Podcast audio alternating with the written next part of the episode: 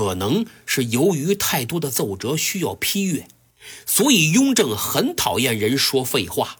举个例子，雍正五年十二月初十，两江总督范时义上奏说江南喜降瑞雪，没想到雍正这个气呀，提笔写道：“朕日理万机，毫不体朕。况岁底事更繁，哪有功夫看此木刻写来的闲文章？岂有此理！下愚不移，奈何？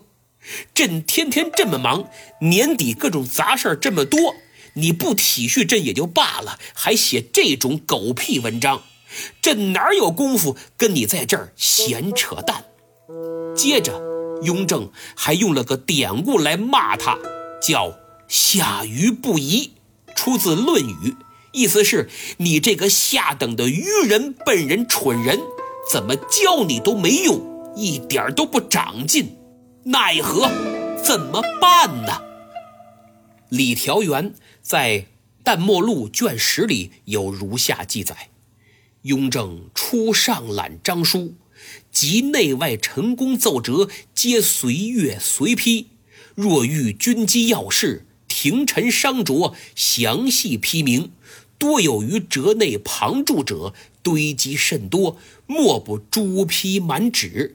就是雍正啊，在奏折上做了很多旁注，密密麻麻，竟有欲办事而无事可办之时，不少侠欲如此。